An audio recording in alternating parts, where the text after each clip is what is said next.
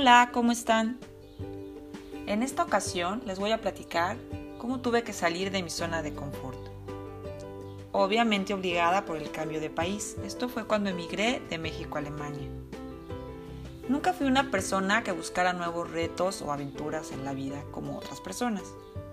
Desde que nací hasta que cumplí más o menos 32 años, mi vida se limitaba a no más de 10 kilómetros a la redonda.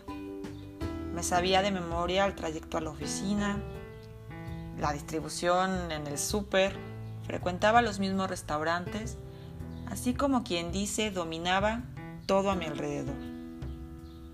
Al llegar a Alemania me sentía como niño con juguete nuevo, muy motivada. Cada día era un nuevo reto para mí. Quería en primer lugar aprender el idioma lo más rápido posible. Ilusa, porque aún sigo estudiando. Quería visitar lugares que no había tenido la oportunidad de conocer anteriormente.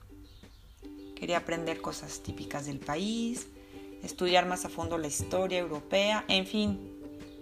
Al salir de mi zona de confort estaba como muy ansiosa del aprendizaje. Y al hacer un poco de conciencia, pienso que en realidad me ayudó a crecer y a madurar en muchos aspectos de mi vida. Yo creo que las personas que han tenido la oportunidad de vivir fuera de sus países coincidirán conmigo. Sobre todo aprendes a valorar pues lo más preciado, a la familia que está lejos. Así que el tiempo cuando vas de visita es tan valioso que te vuelves más selectivo con tus amistades y sabes reconocer quiénes son tus verdaderos amigos, que aunque estés lejos, siempre van a estar ahí. Yo trabajé por casi ocho años en la misma empresa y estaba feliz.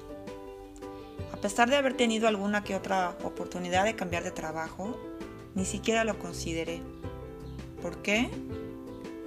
Por el miedo a lo desconocido. Así así estaba bien, como que no me arriesgaba. Esa incertidumbre de no saber si era una buena o mala elección o qué pasaría en un futuro, pues nos detiene a avanzar como personas. En este caso, nunca lo busqué.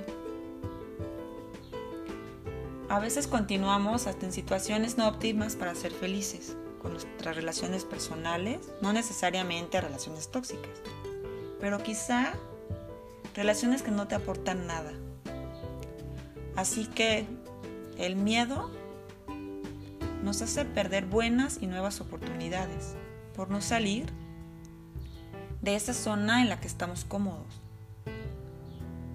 Yo he visto amigos o compañeros de trabajo que siempre buscaban cambiar.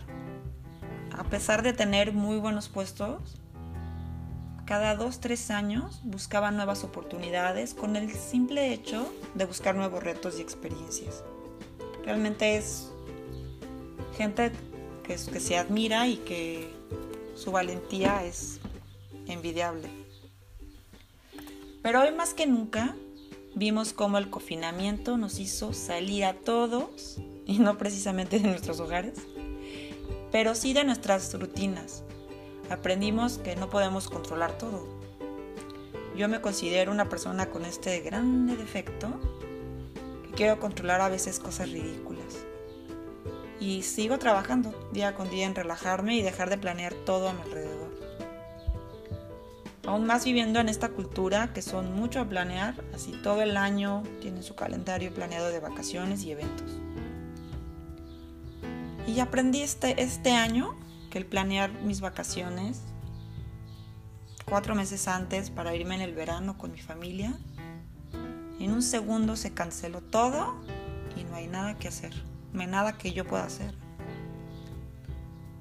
Esta pandemia nos enseñó a valorar, cosas importantes. El tiempo con nuestros amigos, con nuestra familia, extrañar hasta los compañeros de trabajo. Y disfrutamos cosas simples, como el simple hecho de poder dar un paseo al aire libre, a pasear aunque sea nuestro perrito, a sentarnos a tomar el sol en una banca en un parque. Esto nos bastaba para mejorar nuestro día. Ya vimos que se puede salir de nuestra área de confort. Obligados o no, todos nos adaptamos. Al principio no fue fácil, pero sí, todos, todos aprendimos a adaptarnos a estas nuevas dinámicas, trabajar desde casa, igual los niños estudiar desde sus computadoras o teléfonos o tablets. Cambiamos los gimnasios por hacer las rutinas en la sala. Cocinamos y horneamos mucho más que nunca. Así, horneamos más galletas que en épocas de Navidad. y los adultos mayores aprendieron a utilizar los celulares con la única motivación de ver a sus seres queridos a través de las videollamadas. Eso sí, algo que la gente que vive en el extranjero como yo, pues éramos unos expertos. En hacer videollamadas, festejar cumpleaños, día de, el Día de las Madres, Día del Padre. Pues simplemente con una videollamada eso nos alegra el corazón. Todos de alguna u otra forma aprendimos algo. Y este aprendizaje yo creo que nos hizo a todos unas mejores personas. Así que no esperes más para buscar nuevos retos y experiencias en tu vida. Ya vimos que sí se puede. Mi nombre es Marta Marquina y ya sabes, si te gustó, comparte.